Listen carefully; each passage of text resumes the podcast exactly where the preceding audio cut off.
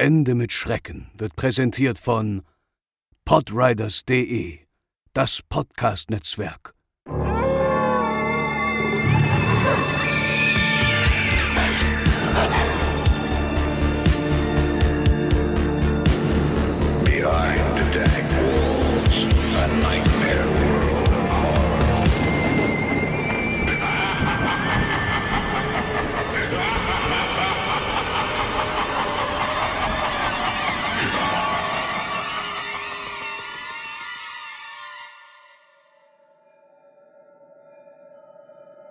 Eines Abends saß ich wie so oft an meinem Rechner.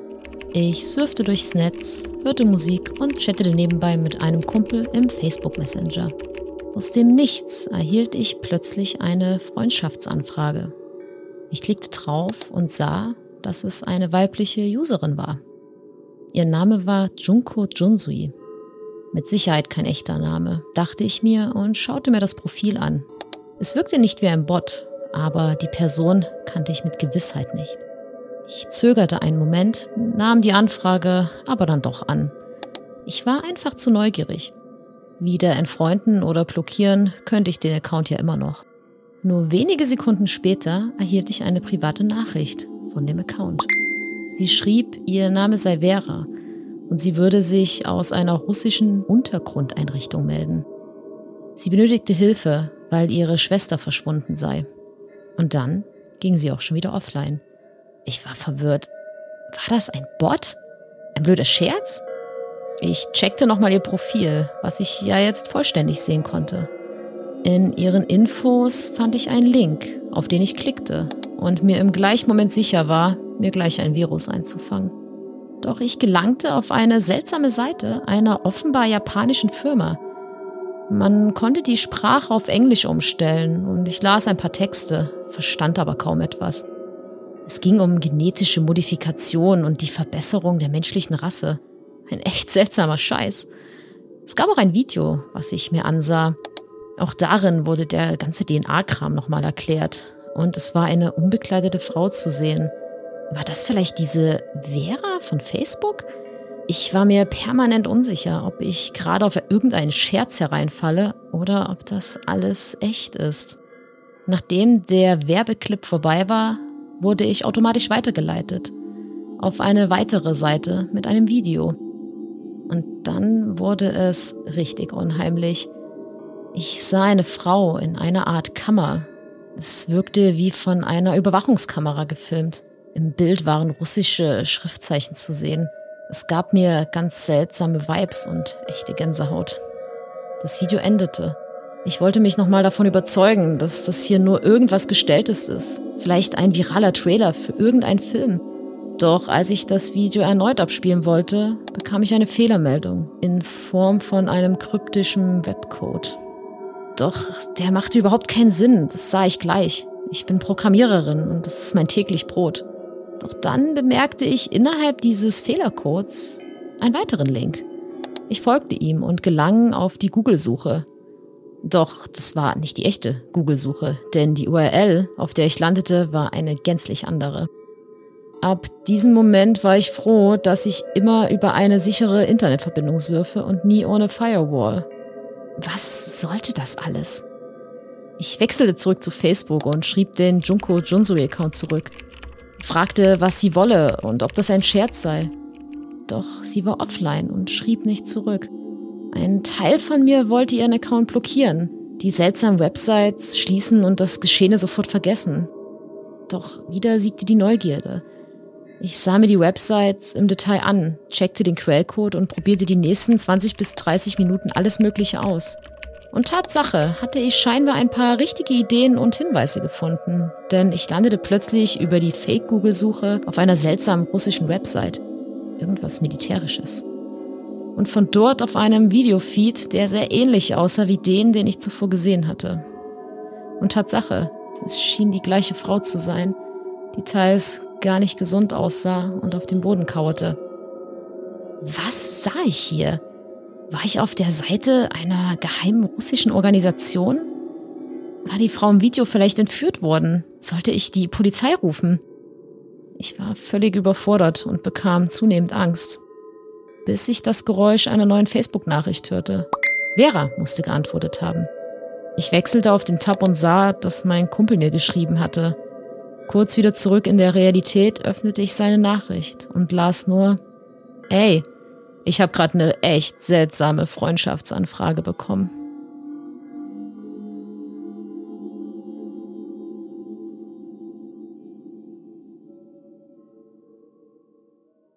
Hallo und herzlich willkommen zur 83. Episode von Ende mit Schrecken, eurem Lieblingspodcast für alle Themen rund um Creepypastas, Urban Legends und wie heute Netzphänomene. Mein Name ist wie immer André und bei mir ist die herzallerliebste Franzi. Hallöchen, ihr Lieben! Wir sind zurück mit einem Einspieler von Franzi heute mal wieder. Ja, ich habe mich dafür eingesetzt, dass ich heute bei den Einspielern mache. Sie hat hart gekämpft, genau. Mhm. Es gab ein Battle.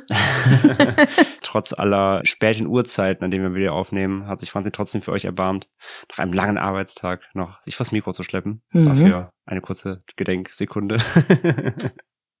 Dankeschön, Dankeschön. Und äh, ja, bevor wir weiter ins Thema einsteigen, ihr habt das Geschmäckle schon bekommen, möchten wir aber noch natürlich etwas verkünden, denn wir haben in der letzten Folge ja aufgerufen, schickt uns eure Ideen für ein neues Format, also die Namensideen für ein neues Format, was wir machen möchten, denn wir wollen ja in Zukunft auch ähm, nicht nur eure echten, wahren seltsamen Erlebnisse hier präsentieren, in unheimlich persönlich, sondern wir haben uns überlegt, wir möchten auch eure fiktiven Geschichten, also wenn ihr selbst Creepypastas schreibt, wenn ihr selbst Horror-Kurzgeschichten schreibt, in irgendeiner Form, dann möchten wir die hier gerne bei uns präsentieren, vortragen und darüber sprechen. Und dafür brauchten wir einen neuen Formatnamen. Und der ist uns ja ad hoc nicht eingefallen.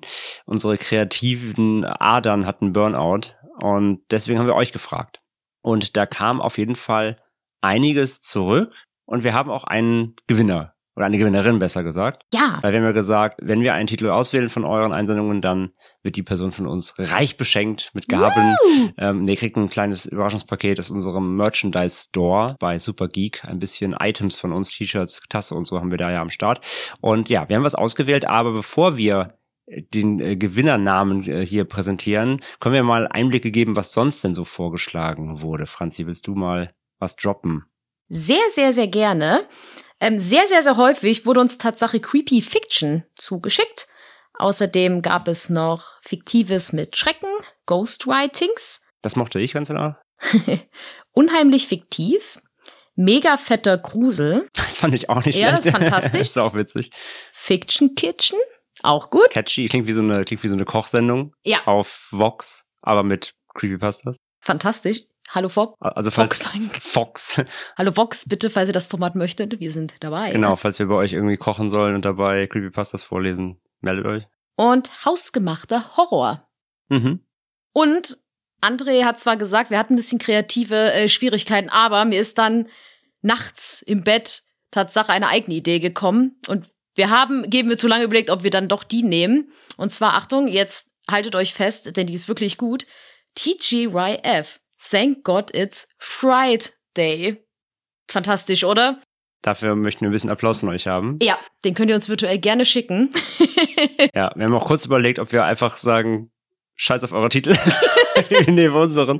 Aber das, nein, das fanden wir auch nicht fair. Und B, haben wir dann auch doch gesagt, wir wollen dann doch einen deutschen Titel haben, einfach aus Kontinuitätsgründen. Ja, wir haben unheimlich persönlich und auch so cool irgendwie und catchy der Titel war.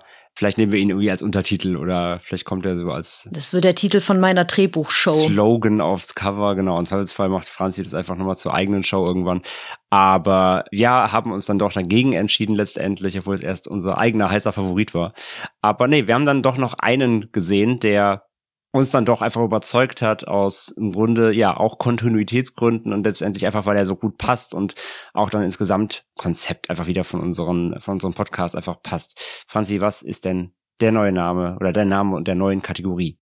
Der Name für die Kategorie wird unheimlich kreativ. Tadam. Tadam! Ja, also wir hatten eben schon unheimlich fiktiv, das war nah dran, das war close, da mussten wir uns auch entscheiden, da mussten wir ein bisschen knobeln. Aber unheimlich kreativ fanden wir, passt dann doch wirklich sehr, sehr gut. Also er ist halt simpel, aber geht auch gut von der Zunge. Ja, und er passt halt, wie gesagt, sehr gut zu unheimlich persönlich natürlich, ne? Ja. Wenn wir gesagt haben, Kreativität, genau, das ist ja das Ding so, also so eine Geschichte zu entwerfen, braucht ja ordentlich Kreativität, außer man schreibt Jeff the Killer. Und äh, von daher fanden wir den Titel dann doch super treffend und auch noch ein, eben müh stärker als fiktiv.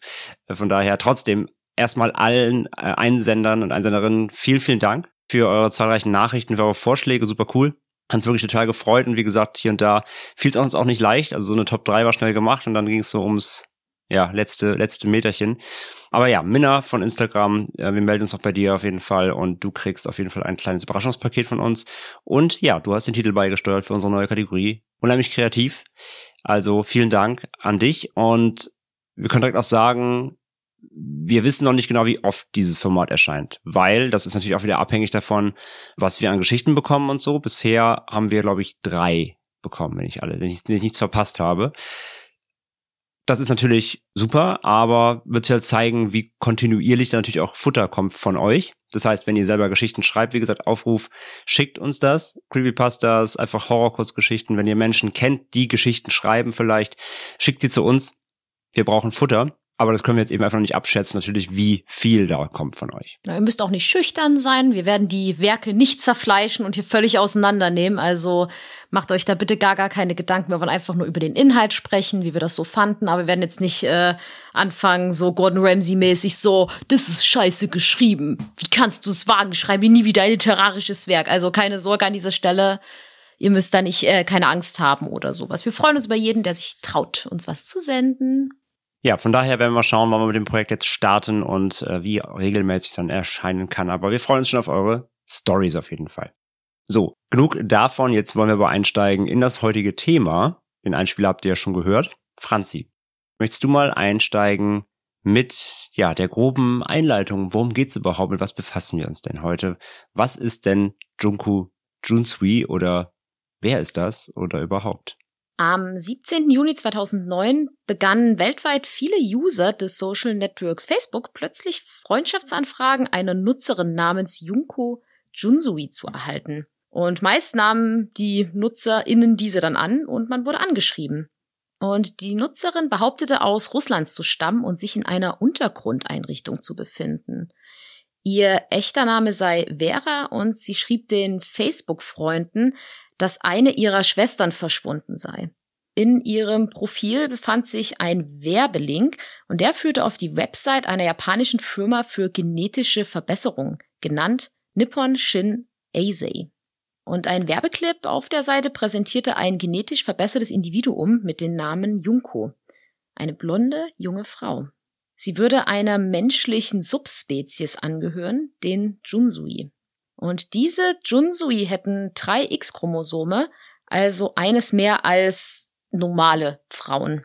Und diese werden auch als die Sisterhood of the Pure bezeichnet, also Schwesternschaft der Reinheit.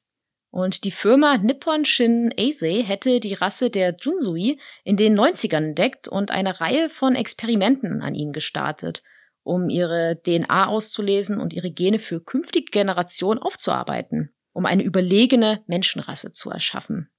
Im Jahr 2001 soll Nippon Shin Eisei von einer nicht bekannten Organisation aufgekauft worden sein. Zusammen damit sollen alle öffentlichen Informationen über ihre Forschung und die Junsui verschwunden sein. Laut der Website sei Junko das erste Testsubjekt, bei der dies erfolgreich gelungen sei. Sie sei der nächste Schritt in der menschlichen Evolution. Nur ein Problem gäbe es noch. Junko könne nicht schwanger werden, um die genetische DNA so weiterzutragen und weiterzugeben. Der ganze Werbeclip an sich hat eine seltsame Atmosphäre und wirkt sehr beunruhigend. Und eine Stimme aus dem Off spricht darüber, wie die menschliche Evolution künstlich vorangetrieben werden muss und man nichts länger dem Zufall überlassen kann.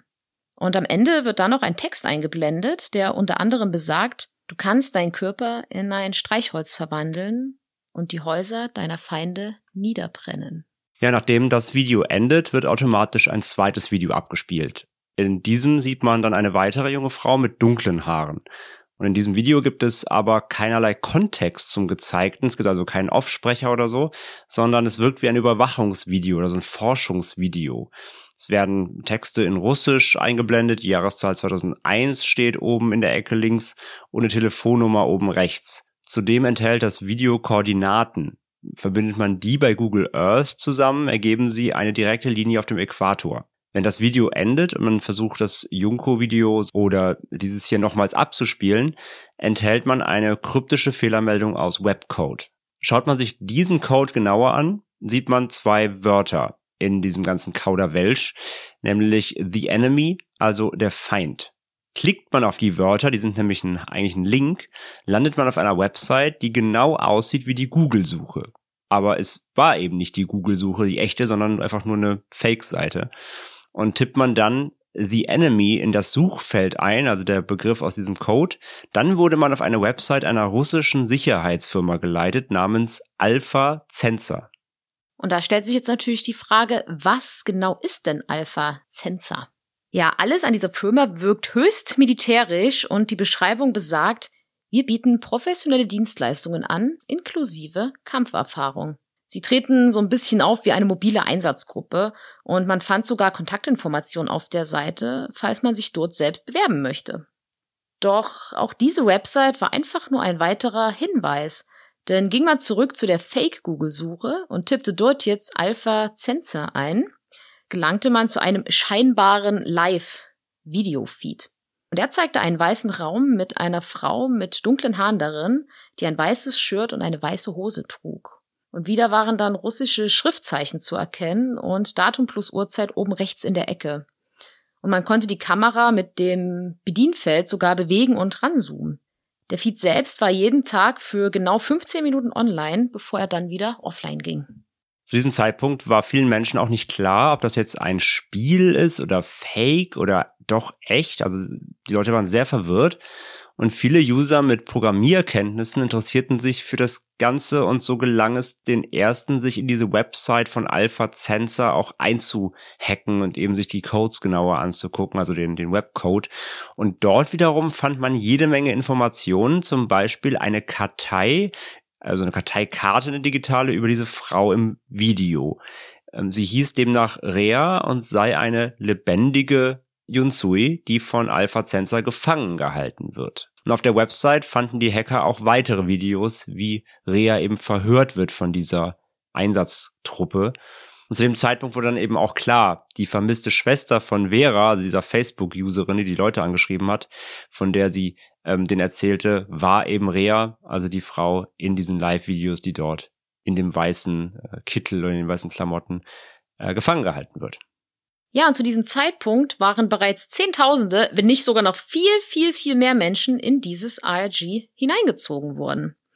Und als kleine Erinnerung an dieser Stelle, bei einem RRG handelt es sich um ein Alternate Reality Game, also ein sozusagen fortlaufendes Spiel im Internet, wo man einfach über verschiedene Seiten wie halt hier mit Hacken und Google-Suche einfach Informationen sammeln kann, um in diesen Spielen Anführungsstrichlein weiterzukommen.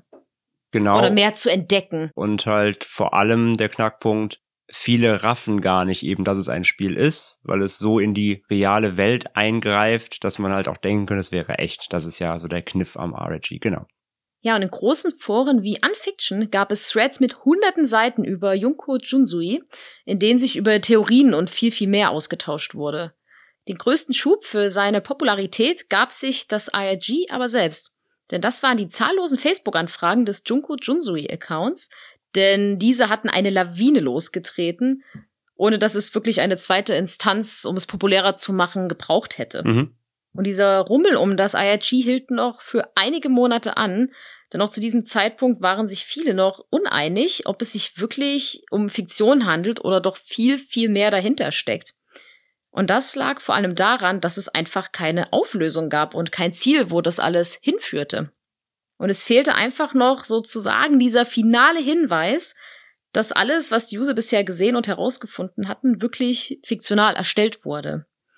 Aber dann wurde es mit einem Schlag ruhig um Junko Junsui und es gab keine Updates mehr, keine neuen Hinweise, keine Websites, keine Facebook-Nachrichten.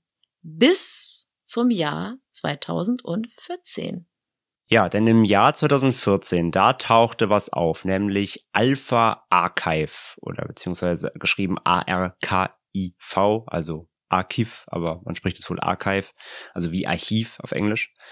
Und das war ein Mobile Game im iTunes Store, also auf dem Apple Store. Und das war konzipiert fürs iPad. Und wie gesagt, dieses Alpha Archive, Alpha auch geschrieben, wie eben in Alpha Sensor ähm, aus 2009, eben dem Beginn dieses Arcs. Und nachdem dann die ersten User auch darauf stießen, es wurde nicht groß beworben, es war einfach plötzlich da. Und vor allem die Leute, die eben bereits Junko Junsoi kannten, denen war schnell klar, dass es etwas damit zu tun hat. Und äh, ja, es verbreitete sich dann eben wie ein Lauffeuer. Das Ganze begann schon mit der kryptischen Beschreibung eigentlich des Spiels im iTunes Store, denn habe ich jetzt mal übersetzt auf Deutsch, war auf Englisch äh, reingestellt. Darin stand, Spiele sind die Waffen der Zukunft. Da dies ein befreites, in Anführungszeichen, Stück psychotronischer Software ist, sind wir noch dabei, einige Fehler zu beheben. Smiley. SGG kann dich ohne Probleme durch die ersten zwei Sicherheitsfreigabestufen bringen.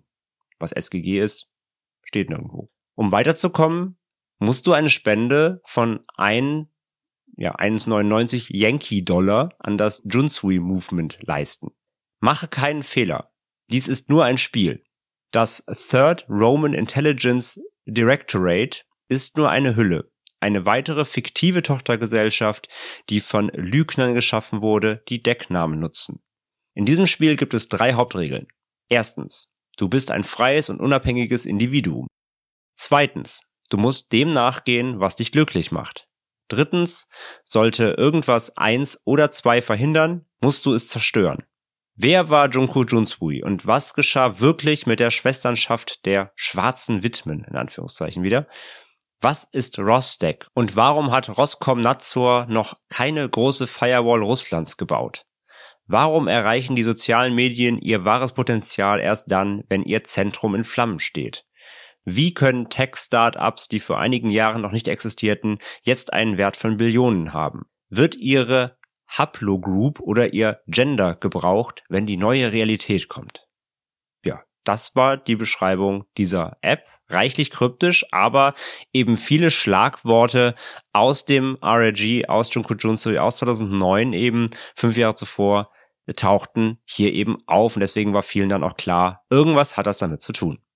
Und außerdem war noch eine Liste zu finden, welche, ja, auch in Anführungszeichen Experten und Expertinnen an dieser App mitgearbeitet hätten. Darunter dann IT-Patentanwälte, PR-Profis, gesponserte Politiker, gut vernetzte Künstler und berühmte Autoren und auch Whistleblower. So, wurden da gelistet, als das wären die, die Personengruppen, die an dieser App mitgewirkt hätten. Also alles wirklich extrem kryptisch.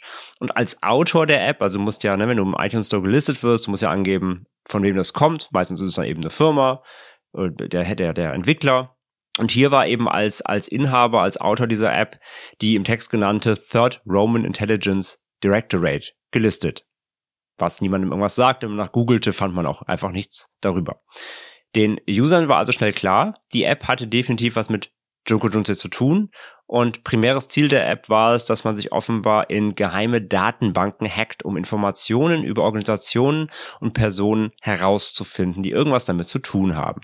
Und wie schon 2009 wurde man dabei auf Website und Videos geleitet.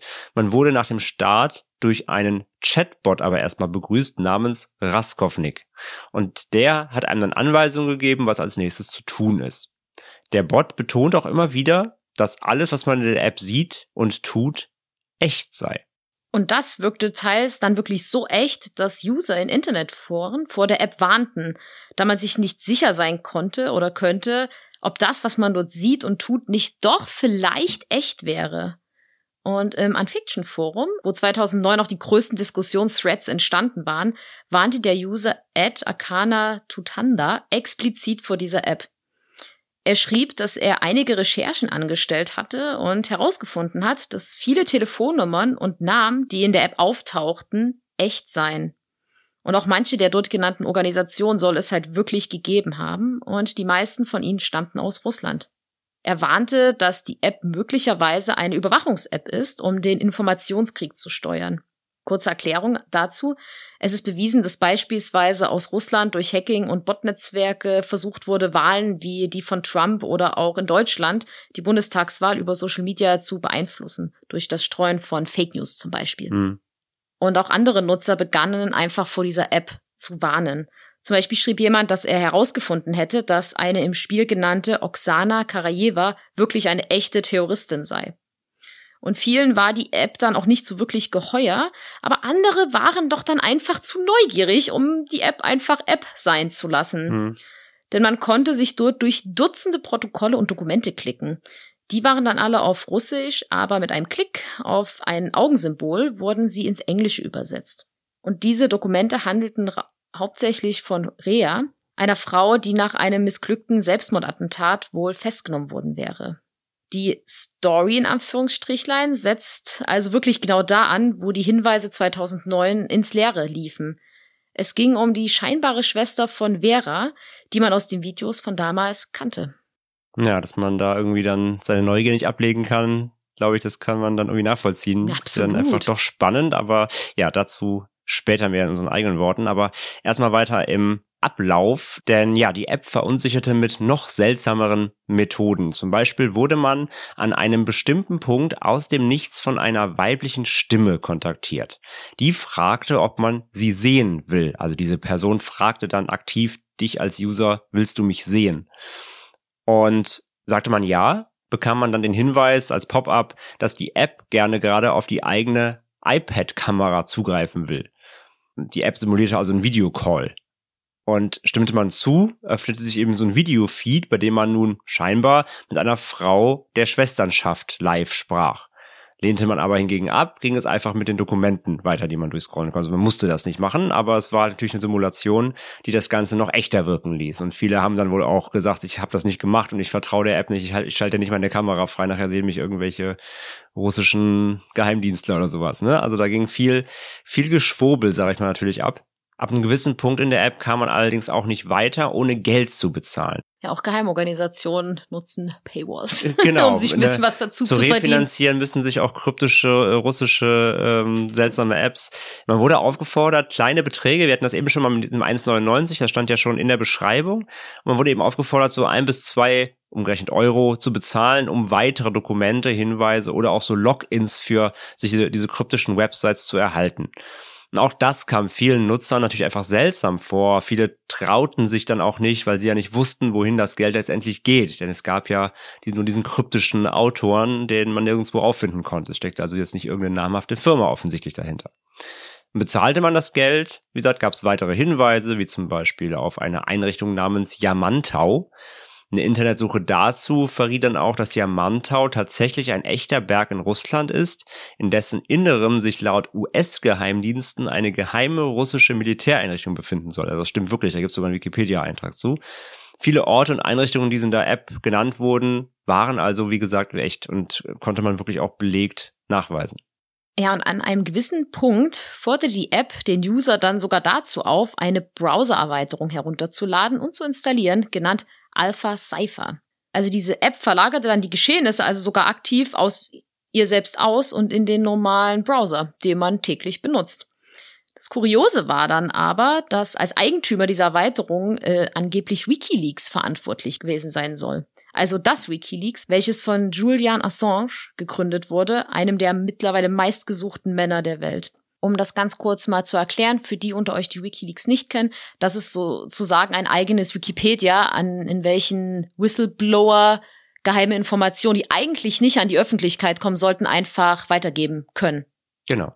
Wie eben Julian Assange, also der Gründer, und äh, auch wie Edward Snowden, ne? also solche Whistleblower, die Staatsgeheimnisse verraten und sowas, die konnten das auf Wikileaks eben publizieren. Und deswegen ist die Seite ja so ja, ein, einerseits geboomt, aber deswegen ist eben Assange ja auch seit Jahr, Jahr, Jahrzehnten, glaube ich fast, ne? Ist ja schon mhm. ewig auf der Flucht eben. Und die, die Hinweise führten zu Wikileaks, was ja natürlich wieder die vielen Leute in den Foren natürlich verunsichert. Mhm. Denn es gab auch eine Unterseite auf Wikileaks, die diese Erweiterung für den Browser genau erklärte.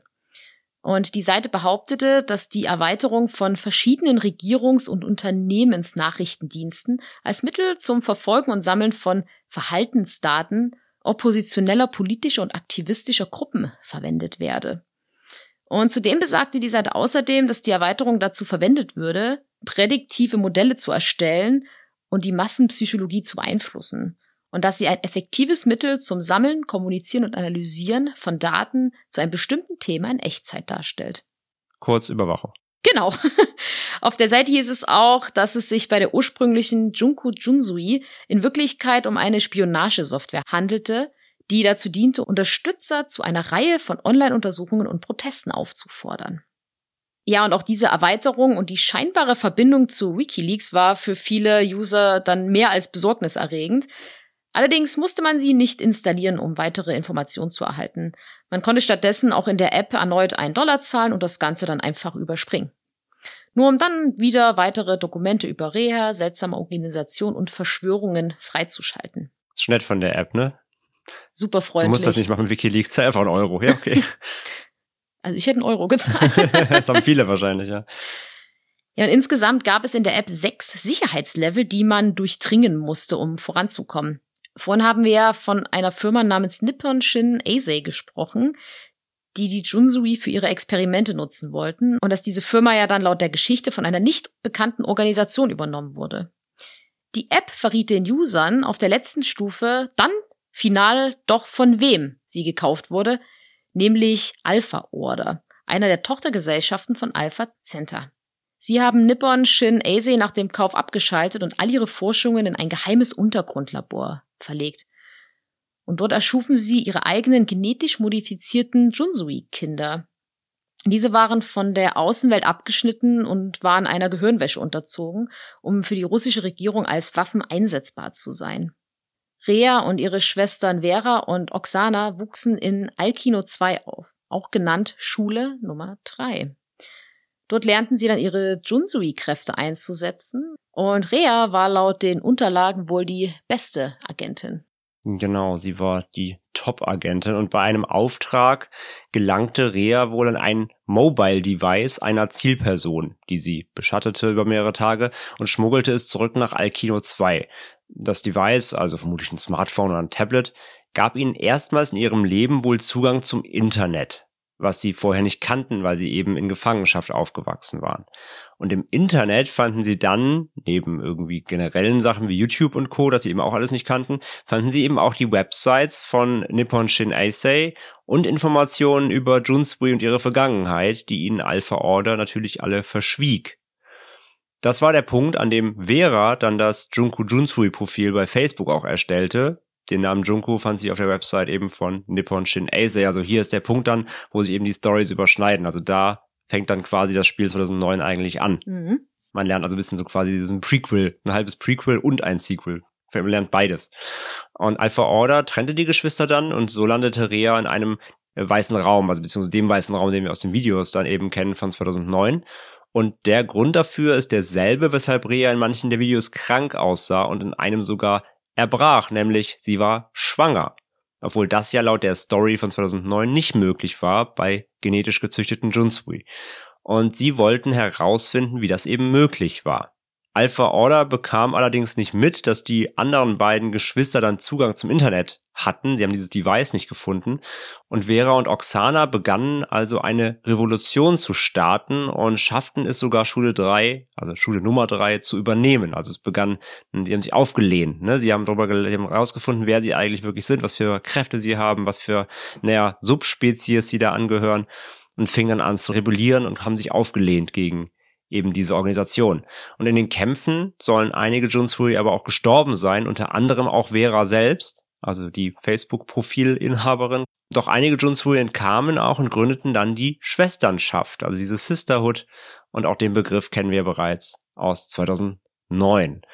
Diese Schwesternschaft wird von der Alpha Order als Terrororganisation auch eingestuft und eben gejagt und Rea hingegen konnte aber nie befreit werden. In der Alpha Archive App findet sich aber auf der höchsten Sicherheitsstufe äh, ein Foto oder mehrere Fotos von einer Frau mit dunklen Haaren mit Baby im Arm, die mit Alpha-Agenten zu sehen ist. Und das ist eben Rea, die das Kind ausgetragen hat und sich noch immer in der Gefangenschaft befindet.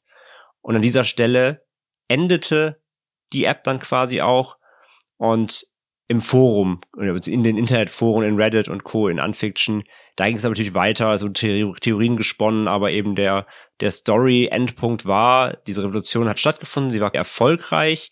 Es gibt jetzt diese Sisterhood, die eben eine Freiheit ist und kämpft. Es gibt aber eben immer noch Rea in Gefangenschaft mit Baby Und diese Organisation ist halt auch immer noch da und versucht weiterhin zu forschen. So, das war so ein bisschen der Endpunkt. Aber dann passierte nochmal dann der Wendepunkt, nämlich des Ganzen, warum wir überhaupt heute diese Folge auch in der Ausführlichkeit machen können. Denn im Dezember 2014, da erschien plötzlich ein Artikel bei der US-Tech-Seite CNET oder CNET, kennen vielleicht manche, gibt's schon seit Ewigkeiten, kenne ich nur seitdem ich im Internet bin. Große Tech-Seite, die eben über alle Dinge Forschung und technologische Fortschritte eben schreibt, aber auch eben einfach Computer, Computer News quasi.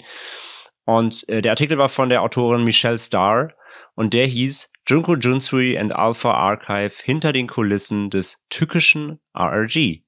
Und der Artikel deckte alle Geheimnisse letztendlich dann hinter dem RRG auf. Ja, und die Macher von Junko Junsui waren zur Überraschung aller kein Unbekannten. Denn die Köpfe hinter dem Spiel waren Rob Orton und Patrick Marquesano. Rob Orton ist Storywriter in der Games-Branche und war unter anderem für die Geschichten der Videospiele Gears of War, Judgment oder auch The Vanishing of Ethan Carter verantwortlich. Und Marquesano ist Creative Director in der Tech-Branche. Und beide sind zum aktuellen Zeitpunkt Gründer von Hexagram, einer Produktionsfirma für Technologieprojekte. Die beiden verrieten, dass sie schon Jahre vor 2009 an dem IRG gearbeitet und die gesamten Inhalte vorbereitet hatte.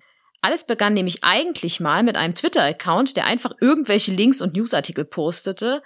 Aber der hat das Game nie so wirklich losgetreten und sollte auch eigentlich mehr wie so ein kleiner Teaser funktionieren. Ist aber alt abgesoffen, ja. Und letztendlich war das komplette IRG wirklich durchgeplant und hat die Spieler und Spielerinnen mehr an der Hand genommen, als diese es wirklich selbst mitbekommen haben. Ein bis zwei Dinge haben sich dann verselbstständigt, aber das meiste war jahrelang geplant und vorbereitet.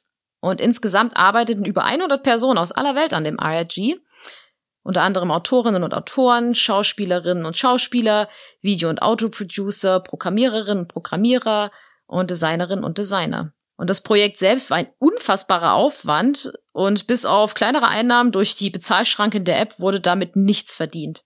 Die App selbst hatte im App Store auch hunderte negative Bewertungen von Usern, die glaubten, dass alles daran echt wäre.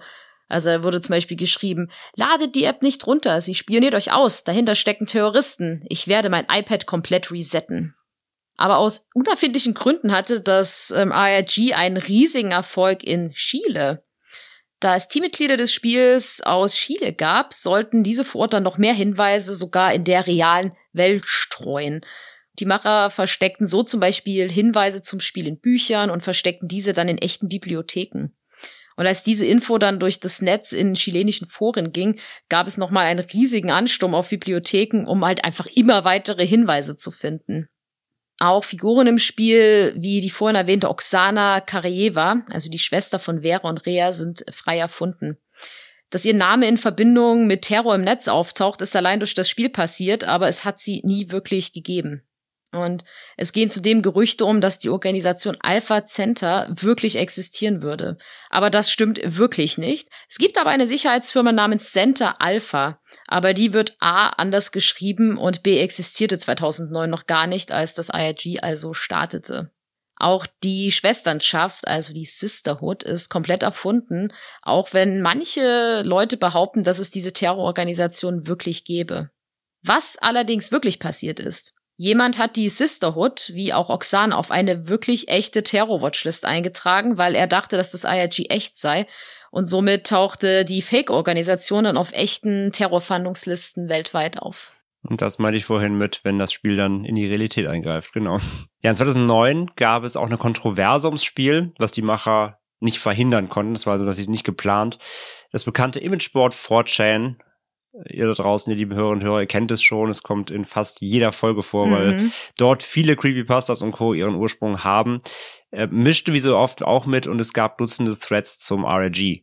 Wie 4chan ihre anonymen User aber nun mal so sind, ging das Ganze auch deutlich zu weit dann in gewissen Teilen, denn es entbrannte eine Art Cyberkrieg zwischen 4chan und dem schon oft erwähnten Unfiction-Forum, weil sich da so, ja, sag ich mal, so Fanbases gebildet haben. Die einen waren quasi auf der Seite der Junsui, die anderen waren auf der Seite der, der, der russischen Terroristen, äh, der Organisationen und dann war es halt so, dass die 4chan-Mitglieder, das sind ja oft eben auch begabte Hacker und so, die haben sich dann in Facebook-Accounts von Unfiction-Usern gehackt und haben ihre persönlichen Daten geklaut und die auf 4chan veröffentlicht. Das nennt man halt Doxing. Also sie haben persönliche Adressen, Telefonnummern, Arbeitgeber rausgefunden, die halt veröffentlicht, um diese Unfiction-User an Pranger zu stellen, aus dem Internet zu jagen. Und das war natürlich nie der Plan der Macher und lief von alleine aus dem Ruder. Eine zweite Kontroverse war zudem eine Anfrage über die E-Mail-Adresse von Alpha Center auf der Fake-Webseite, also die allererste, auf die man kam über diese Fake-Google-Seite, ne, 2009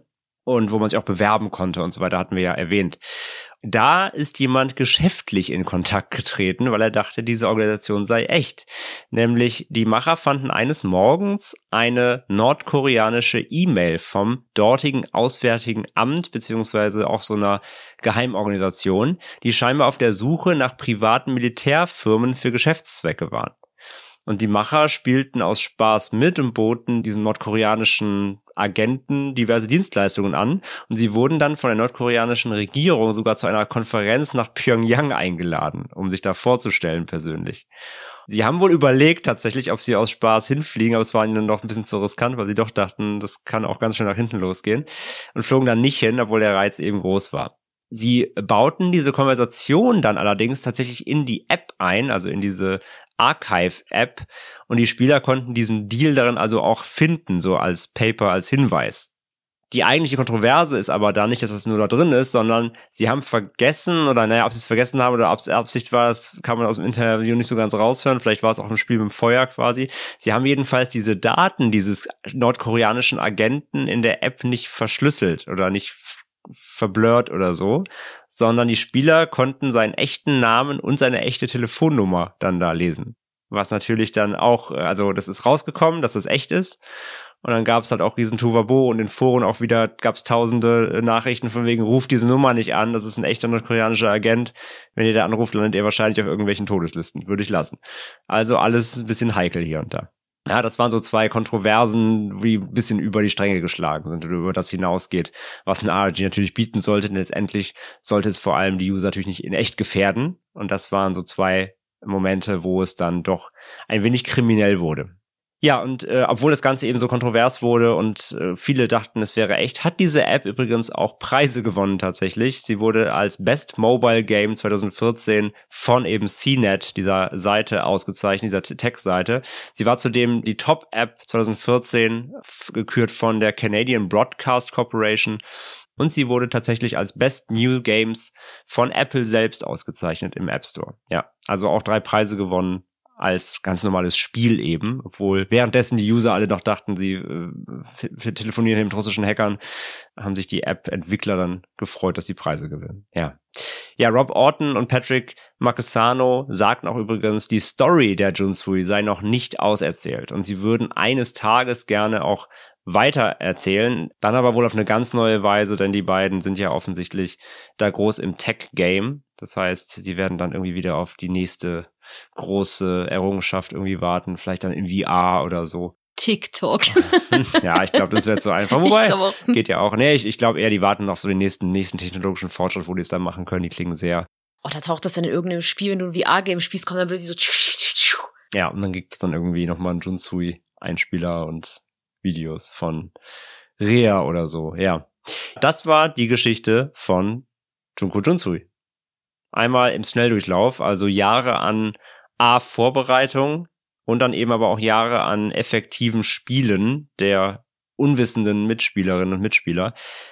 Und ja, ja, ist ein, ist ein, ist ein Brocken so. Also könnt euch, könnt, könnt mir gerne glauben, die Recherchen waren nicht ohne sehr geschwitzt, um wieder alles nochmal rauszusuchen. Ja, man, das Problem ist halt auch hier wieder, das hatten wir schon öfter, gerade bei so RGs, aber auch bei anderen Themen, man findet hier fast nichts mehr live. Also die App gibt's nicht mehr, die wurde gelöscht. Die haben auch diese Fake-Firma, die beiden, äh, also diese, diese Roman Dings da, ne, die, die für die Auto, die jetzt Autor angegeben haben bei der App, diese Firma, die hatten sie wirklich gegründet. Das war halt so eine ne, Schein-Briefkastenfirma quasi, einfach nur mit dem Namen haben. Der wurde auch 2020 aufgelöst und die App ist gelöscht die Websites gibt's alle nicht mehr von früher. Und es war echt äh, ein Hustle, das alles, alles rauszusuchen, so in der Chronologie auch. Meanwhile, ich so, TGYF, thank God it's Friday. Meine beste Idee. André, was machst du so? Ach, ich recherchiere. Ach, nichts. Ich äh, lese mich nur in äh, sechs Jahre Internetgeschichte ein. ja, es gibt's alles eben nicht mehr. Deswegen, wir können euch auch nichts verlinken. Das ist alles offline inzwischen. Ist halt schade. Ich hätte diese App echt gerne mal ausprobiert. Ich auch. Ist halt echt schade, dass es alles weg ist so. Aber ja, extrem spannend. Extrem tiefgreifend als ich das Thema rausgesucht habe, wusste ich auch nicht, wie tief das geht. Ich kannte nur diesen Namen, habe ich schon ein paar Mal gehört. Ich wusste aber null, was das ist. Ich dachte auch, es wäre was mehr so geistermäßiges oder so weil ich immer nur so ein Bild gesehen hatte von dieser Frau in diesem weißen Raum, eben dieser, also der Rea quasi, und dachte immer, das wäre halt mehr so was, so halt mehr, mehr creepy Stuff, aber es geht ja eher so Richtung Verschwörung natürlich und so, ne? Aber natürlich trotzdem super spannend und umso mehr ich dann da mich reingegraben habe und dann überhaupt diesen ganzen Background einmal, die Story, ich finde einmal die Story an sich des RGs ist super geil. Mhm. Die ist sehr kreativ natürlich aber auch dann eben mal rauszulesen, wie auf, was für ein Aufwand natürlich dahinter steckt und wer dahinter steckt, natürlich auch super spannend, ne? Also das, ich glaube, die hatten, ich hatte irgendwo gelesen, da war ich mir nicht ganz sicher, weil das war so ein bisschen, also es war nicht komplett Proof so, also ich konnte das nicht 100% rausfinden, deswegen habe ich es jetzt in die Fakten nicht reingenommen, aber ich meine, sie hat mal irgendwo gesagt, sie haben irgendwie schon 2002 angefangen mit dem Skript. Und 2009 ist es im Netz gestartet. Also das war bestimmt, das war also bestimmt fünf, sechs, sieben Jahre Vorbereitung mit Sicherheit. Ja. Und das sieht man halt. Also wie gesagt, ich habe halt solche Dokumente noch gesehen. Das waren ja hunderte Seiten an geschriebenen Dokumenten, teils handschriftlich. Die ganze ist quasi so ein ganzes Tagebuch von dieser Reha drin, was du halt in der App finden kannst. Und jede Seite ist handgeschrieben. Und die haben diese App ja auch auf verschiedenen Sprachen wohl rausgebracht. Das heißt, die hatten ein Team auf der ganzen Welt sitzen, und irgendwie meinten sie, um das dann irgendwie, also die haben dann Sachen vorgeschrieben, dann haben das irgendwie Leute dann irgendwie, die dann auf der einen Seite des Planeten sitzen, haben das dann vorgeschrieben, also ähm, am, am Computer, ne? Bis halt so ein Skript fertig war von so einer Seite vom, vom, vom Tagebuch, haben wir es dann zurückgegeben zur Abnahme eben an die beiden Chefs quasi oder an die Kreativdirektoren. Dann ging das wiederum irgendwie an Übersetzer, die jetzt irgendwie auf Russisch, Englisch und so weiter mussten sie ja immer übersetzen, ne, weil sie mit Russisch, Russisch und Englisch gespielt haben. Und dann haben sie es quasi nochmal an jemanden gegeben, dann aus dem Team irgendwo, der das dann nochmal alles handsch verhandschriftlicht hat komplett und dann digitalisiert. Und ja, und dann wieder noch an die, an die Designer, die das Ganze noch dann hübsch gemacht haben und so aussehen lassen haben, eben wie ein alter Blog oder so, ne? Also allein eine Seite zu schreiben, war bestimmt vier Tage Arbeit oder so, mindestens. Voll krass. Ja, also der ganze Aufwand dahinter, die Videos halt vor allem, ne? Man findet halt im Netz und so, wenn du nach diesen Namen suchst, Oksana, dann findest du halt Bilder von ihr, wie sie so irgendwo in, in Russland im Graben liegt mit, einer, mit einem MG und Leute abknallt und so. Und das haben die alles halt gestaged alles Schauspieler, mit denen sind die extra hingefahren, überall Fotos gemacht und Videos gedreht, wie die so ja, irgendwelche Grabenkämpfe machen und irgendwelche Terroristen, Werbeclips mit denen gedreht und so. Das ist halt ein unfassbarer Aufwand. Ja, voll krass, aber auch was das so für eine Eigendynamik entwickelt hat, also gerade diese Kontroversen, dass dann es Seiten gab, so ich bin Team Sisterhood, nein, ich bin Team russische Firma, jetzt hacken wir gegenseitig unsere Accounts. Das ist so krass, wie einfach sich zwei Dudes denken, so, hey, lass mal ein cooles ARG starten und dann rastet es komplett aus. Mhm. Das finde ich auch äh, ziemlich krass. Absolut, ja. Kannst du das ARG vorher? Nein, habe ich noch nie von gehört. Okay, ja. Ja, es gilt wirklich als das größte ARG der Welt bisher, ja. Es gibt ja. irgendwie noch eins, das heißt The Beast. Das kenne ich aber auch noch nicht. Vielleicht kann man es auch noch mal machen. Das muss auch riesig sein. Das war sogar noch vorher wohl. Mhm. Also ihre Inspiration war The Beast wohl, habe ich gelesen. Okay. Müssen wir uns auch mal angucken. Aber das gilt so wirklich als aufwendigstes bisher. Du musst halt überlegen, das war eine Firma quasi mit 100 Mitarbeitern, die haben nichts verdient damit. Also nicht nichts, aber ich war, also ich habe leider nichts gefunden, das haben sie auch nirgendwo in einem Interview verraten oder so, was sie, was sie verdient haben durch diese App. Ne, also wenn das jetzt irgendwie, wenn jetzt, ich weiß halt nicht, wie viele Leute das gespielt haben. Waren es Zehntausende, waren es Hunderttausende? Also es ging schon mega ab natürlich. Sag ich mal, wenn, aber selbst wenn es 100.000 Leute gespielt haben, heißt ja nicht, dass 100.000 Geld bezahlt haben. So, und jetzt jedes Mal, sagen wir, zwei Dollar, ja, aber trotzdem, wenn die, also wenn die Hälfte davon wie Geld bezahlt hat, haben sie vielleicht 100.000 Dollar gemacht. Wenn jeder bezahlt hat, haben sie vielleicht 200.000 Dollar gemacht. Aber trotzdem, das ist ja im Grunde auch nicht viel, um so ein jahrelanges Spiel inklusive Videos, Schauspielerinnen und Schauspieler, Fotos, Künstler, Grafiker, Illustratoren, Writer, die muss ja alle bezahlen davon. Ja. Plus diese ganzen Webseiten bauen noch, die Server stellen, das ist ja unfassbar. Ja, aber vielleicht war es halt auch wirklich so, so ein Spaßding, dass die alle gesagt haben, ey, komm, lass mal machen, weil wir Bock drauf haben. Ja, ja, das, das verstehe ich, aber das ist ja, also der Aufwand, die müssen ja dann nebenbei normale Jobs gehabt haben. Und ich frage mich, wie du so ein Projekt halt wirklich stemmen kannst, ohne eine Finanzspritze dahinter. Das ist halt schon Wahnsinn. Ja, weiß man halt nicht, ne? aber vielleicht haben die, deswegen hat es auch so lange gedauert, bis es dann kam, wenn es so lange in der Planung war, dass sie sich einfach Vielleicht, Zeit ja. gelassen haben. Ja, aber auch da haben sie auch, wie gesagt, ne, auch die Live-Ops, also sie mussten das Spiel ja dann live begleiten, sie mussten ja live immer Sachen steuern, sie mussten gucken, okay, was wird jetzt gerade aufgedeckt, wo sind die Leute so dran, was finden sie gerade, müssen wir vielleicht noch was anpassen, also das muss ja auch live begleitet werden noch, Mhm. ne, also es ist schon unfassbar aufwendig. Das ist halt schon Wahnsinn. Deswegen, sie haben auch gesagt, also deswegen ist es auch 2009 so abrupt gestoppt, weil es über, ihnen über den Kopf gewachsen ist. Und dann haben sie halt gesagt, wir müssen es noch besser steuern irgendwie. Hm. Und dann haben sie auf diese App hin entwickelt, gesagt haben, okay, da haben wir alles in einem Environment, da kann man besser mit arbeiten. Ne? Dann sind wir nicht so losgelöst. Man kann die Leute, kann die Leute zwar immer noch auf Fährten ins Internet schicken, schicken und so in dieser Browser-Extension, aber wir haben mehr Kontrolle über die Leute. Ne? Also es gibt auch richtig so, es gibt Grafiken, die haben die mal veröffentlicht in so einem PDF, quasi ihren, ihr Storyboard. Dann siehst du halt richtig so, ne, diese Level der App, dann so, welche Charaktere sind in dem, dem Level wichtig, welche, welche Story-Parts werden da angeschnitten und dann auch halt weiterführen, ne, wenn dann und so, ne, wenn Leute da hingehen, dann kriegen sie das und hier und hier ist die Bezahlschranke. Das siehst du da alles. Also es ist ein kompletter Ablaufplan dieser App. Und das war natürlich, ist trotzdem aufwendig, aber das war für die, für die Macherinnen und Macher auf jeden Fall, glaube ich, deutlich einfacher zu kontrollieren, als nur eben diese, diese Initialzündung 2009. Weil, wie gesagt, haben wir auch, das haben wir ja schon rausgestellt in den, in den Fakten, losgetreten war es allein durch diese, durch diese, durch diese Facebook-Nachrichten. Ne? Mhm. Also es hätte ja auch, also hätte darauf niemand reagiert, wäre das Spiel nie gestartet quasi. ja. Das war halt, du musst dich darauf verlassen, dass die Leute das irgendwie spannend finden und dann die richtigen Leute finden, die sich dann auch da reingraben und das weitergeben und ne, da forschen und so. Also es war ja schon, dass es so, dem, dass es dann so losgetreten wurde und ins Rollen kam, ist ja mehr oder weniger auch Glückssache. Hm. Ich hätte die Anfrage nicht angenommen. Das denke ich mir. Ich habe immer, nee, ich habe immer nur Anfragen von Leuten bei Facebook angenommen, die ich kannte. Und manchmal von creepy Menschen. Aber das ist eine andere Geschichte. die, die jetzt hier ein anderer Punkt. Ja. Nee, klar, aber auch da, ne, du musst Leute, musst Leute anfragen, die müssen nicht annehmen, du schickst ihnen eine Nachricht, dann schreibst du ihnen, meine Schwester ist verschwunden, ich bin im russischen Bunker, dann musst du hoffen, die blocken dich nicht direkt, Mhm. sondern glauben dir das auch noch im besten Falle. Und dann gehen sie auf dein Profil und klicken auf den Link, womit sie auf diese japanische Fake-Webseite kommen und gucken sich das Video an bis zum Ende, um dann dieses russische Video von Rea zu sehen und dann in diesen Code reinzukommen, wo du auf den Link klicken musst, auf die Google-Fake-Seite kommst. Also Ja. ist ja Wahnsinn, was Das war bestimmt ein Bot, der da wahrscheinlich Millionen Anfragen ja, ja, verschickt wahrscheinlich, hat. wahrscheinlich. So. Ne? Aber trotzdem, du musst ja Leute finden, die Ja, das dann auch wirklich so weiterführend äh, verfolgen, damit sich das in verbreitet, ne? Mhm. Aber ich stelle mir das auch so krass vor, so Pause fünf Jahre. Und dann denkt man sich vielleicht, so weiß ich, ich glaube, man ist ja dann so voll in so einem Game drin, wenn es richtig läuft, denkt man so, oh mein Gott, ich bin bereit fürs nächste. Ja. Woo! Und dann ist so fünf Jahre Pause, plötzlich geht's weiter, so, Babe, break up. Junko Junsei geht weiter. Woo! Best day ever. Zweite Staffel, yay. Gibt's auch, auch diese Memes im Internet, so mein, mein Normal Day mit so einem Typen im Schlafanzug und dann so Junko Junsei Continues mit dem Anzug, so, ich bin ready, dass es weitergeht. Aber es ist halt auch krass, dass halt viele, also ich kann mir das auch vorstellen, wenn sowas richtig gut gemacht ist, dass man dann halt wirklich denkt, okay, ist das jetzt wirklich echt?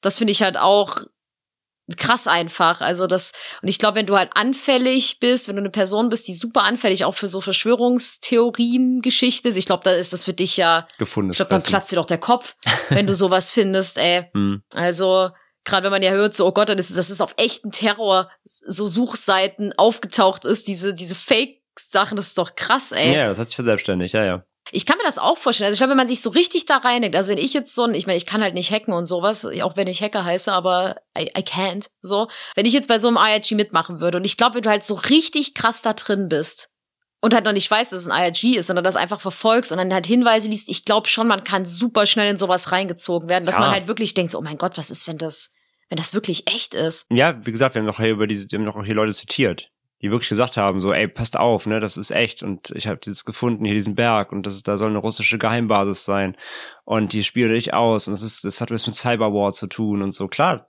Ja, und ich kann, also ich, ich will nicht mal sagen, oh Gott, wie blöd kann man sein, dass man glaubt, dass das echt ist. Ich glaube schon, dass das schnell geht, aber klar, die nächste Stufe, wenn du dann jetzt so richtige Verschwörungsleute hast, ich glaube, die, die, die, die flippen doch da völlig aus. Also gerade so auch diese, diese Beschreibung von der App, das klingt ja schon so super. Kann auch auf. Telegram stehen, in irgendeiner komischen Gruppe. Äh, Ja, ja, das wollte ich jetzt nicht so sagen. Ich schon. I know. aber es ist halt schon, es ist schon wild. Ja, damit spielen sie ja auch. Also wenn du die Interviews mal mit den beiden anguckst, du merkst halt auch, also ein bisschen Troll sind die schon. Die, Mhm. die finden das halt sehr, sehr lustig, was da passiert ist. Also die hat sich für jeden, der da in die Falle getappt ist, war ein guter Tag für sie so. Ne? Also Mhm. klar, es war ja auch der Sinn der Sache, die Leute da an der Nase rumzuführen. So. Ja, ist halt krass, wie, wie gefährlich sowas halt auch werden kann. Also es ist immer die Frage dann bei sowas, sollte man nicht trotzdem irgendwo immer als kleinen Disclaimer reinschreiben, hey, übrigens, es ist ein Game. So. Ja, aber dann ist es kein Arc mehr, ne? Ja, aber das ist ja genau wie so. Jetzt, jetzt hole ich mal ein bisschen weiter aus der Vergangenheit. Also wir hatten ja damals auch so Sachen wie Momo. Ja. Oder, oder so Sachen. Da haben ja damals auch super viele YouTuber und YouTuberinnen das verarscht und haben ja so getan, ich werde von Momo verfolgt oder von Shelf on the Elf oder wie auch immer diese ganze Scheiße da heißt, die nicht echt ist. Und haben das ja auch immer so, so als, als echt verkauft. Und klar, als erwachsener Mensch weiß man, okay, die verarschen da halt total. Und, aber dann hatten, dann hat man ja auch Interviews gehabt mit Eltern von Kindern, die wirklich Angst um diese YouTuber und YouTuberinnen hatten. Halt, oh mein Gott, die werden von Geistern verfolgt, dies, das. Das ist halt schon gefährlich. Und bei denen war halt das Problem. Die haben reingeschrieben, dass es Unterhaltung ist, aber ganz unten nach den ganzen Affiliate Affiliate-Links und Amazon-Wishlist und dies das Ananas und kauft mein Merch-Scheiß, die bla bla, stand dann so nach vier DIN A4 Seiten Videobeschreibung, stand da, ah, übrigens ist ein Fake. Hm. Und da haben sie gesagt, ja, also konnte ich ja nicht wissen, dass die nicht meine vierseitige Videobeschreibung lesen. Und sowas ist halt schon gefährlich. Also es ist immer die Frage so, sollte man solche Sachen nicht wirklich offener kennzeichnen, damit halt Leute, die wirklich anfällig das sind oder halt gerade Kinder, die ja nun einfach irgendwie immer freien Zugang zum Internet haben, dass sie das nicht wissen. Und klar macht das Spiel natürlich ein bisschen lame da, also in vielen Augen lame dadurch, aber ist vielleicht auch nicht so schlecht. Also nicht, dass es lame wird, aber dass dann halt Leute, die wirklich vielleicht super paranoid sind oder wirklich Angst vor sowas dann wirklich bekommen und total durchdrehen, dass die dann wissen, ah, okay, ist aber nur ein Game. Andere Frage ist, ob sie glauben, dass es ein Game ist und sagen, nee, das hat die, das hat die Geheimorganisation nur hingeschrieben. Genau, das wäre der nächste Schritt dann, wenn sie eh nicht glauben, dass, dass du ihnen sagst, es Ja. ist ein Game. Siehe Avril Lavigne-Thema. So, nee, war ein Ja. Joke, nee, ist es nicht. Du lügst. Ja, das ist halt eine Moralfrage, ne? Also, wie gesagt, klar, rein hypothetisch gesehen, aus, aus Jugendschutzgründen und aus generell Schutz, Schutzgründen, Datenschutzgründen und überhaupt und moralisch, wie gesagt, ja. Aber dann ist der Spaß halt aus so einem ARG weg, ne? Es soll ja den Eindruck, das ist ja der Sinn der Sache. Es soll den, ein, es, soll den Eindruck erwecken, es wäre real. Klar, aber es ist natürlich, ich meine, hatten wir auch das Thema hier, in Zeiten eben von äh, Cyberwars, von echten Infokriegen, wo Social Media, wo das Internet als Waffe eingesetzt wird, um Staaten zu manipulieren, um Wahlen zu manipulieren, wo das einfach aktiv der Fall ist. Es gibt im, im Internet wird Krieg geführt, so mit Informationen, mit Daten. Ob das jetzt eben in dieser, in dieser Zeit, die wir jetzt haben, ob das dann eben noch verantwortbar ist, sage ich mal. Ne? Also vor, vor 10, 12 Jahren war es vielleicht noch eine andere Sache, aber jetzt inzwischen definitiv. Wow, jetzt hatten wir hier mal moralischen Deep Talk, haben wir sonst auch nicht. Gehört auch mal dazu beim Thema, ja. Ja, das stimmt. Normalerweise würde ich jetzt hier meine schönen Drehbücher vorstellen. Habe übrigens keine Idee, falls ich, falls jemand schon gedacht hat, oh, Naja, also sagen wir mal, also mal ehrlich, also die Story kannst du eins zu eins ja wirklich. aber dann würde ich eher eine Serie, Serie, draus machen. genau. Also ein Ja, Film ja. ist ein bisschen knapp. Warte ich nur schon drauf. Junko Junsu, die Netflix-Serie. Ich war, gib, gib mir noch drei Jahre, dann kommt die bestimmt. Ja, würde mich auch. Oder ein Anime könntest du auch draus machen. Ja, stimmt. Ein so Anime richtig coolen Anime, Anime. habe ich mir auch gedacht, weil das ja auch genau diese Cyberpunk-Tech, so ein bisschen, so ein bisschen Mhm. Ghost in the Shell mäßig. Das, das ist ja genau so ein Anime-Thema, ja. Könnte ich mir auch vorstellen. Da kann man auch was Gutes draus Ja. machen. Auf Ja. jeden Fall. Ja, aber super spannend. Ich kannte es wirklich gar nicht. Ich habe davon noch nie vorher gehört. Ich kann halt nur den Titel. Aber ich dachte, es irgendwas Geistermäßiges. Ja, hätte ich Grusel- jetzt auch beim Grusel- Titel gedacht. Grusel, so. Ja. Japan irgendwie oder so. Und dann, ja, oh, Rabbit Hole. Ja. Ich dachte so, ja, eine kleine entspannte Recherche, so einen Tag. Dann so drei Tage später, André kam zu mir so, das ist echt groß, Franzi, ist echt groß. Das ist echt groß. Aber wir haben die Tage, wir haben letzte Woche erst äh, auf Instagram Nachricht bekommen, dass unsere Folgen immer kürzer werden. Ja, bitteschön. Ja, Längere Folge. Jetzt kann ich nicht mehr beschweren. Genau, genau. Nein, alles gut. Unsere Folgen werden immer so lange, wie sie lang werden, weil wir geben das ja nicht vor, sondern das Thema. Ja. Wir können ja nicht unendlich lange auf dem Thema rumreiten, was halt einfach nur eine halbe Stunde äh, Story-Potenzial gibt. Von daher, es kommen auch wieder längere Folgen wie die hier. Mhm. Liegt immer am Thema. Habt keine Furcht. Es wird nie wieder ein sechs Stunden Schlafspezial kommen. Nein, Nein, nein, nie wieder. never ever. Never ever. Danach brauchten wir auch ein Schlafspezial. Mhm. Aber ich würde sagen, wir kommen heute zum Ende. Yep. Das war Junko Junsui. Wir hoffen, ihr seid erleuchtet. Mhm. Ihr schreibt uns gerne, wie immer, in die Kommentare auf Social Media, Twitter, Instagram und Co., wie ihr es fandet, ob ihr es schon kanntet, ob ihr die Story cool findet, ob ihr es vielleicht schon mal sogar selber vielleicht diese App gespielt habt, vielleicht auch durch Zufall und wusstet gar nicht, was es ist. Äh, Schreibt uns gerne natürlich auch immer an postetende per Mail, wenn ihr euch dahin wenden wollt. Wie gesagt, wir brauchen jetzt Stories. Wenn ihr echte Creepypastas entwerft selbst und schreibt oder Horrorkursgeschichten schreibt, schickt sie uns für unser neues Format. Unheimlich kreativ. Und zudem auch noch ein Hinweis, wir haben jetzt TikTok. Könnt ihr auch reinfolgen. Erwartet nicht zu viel.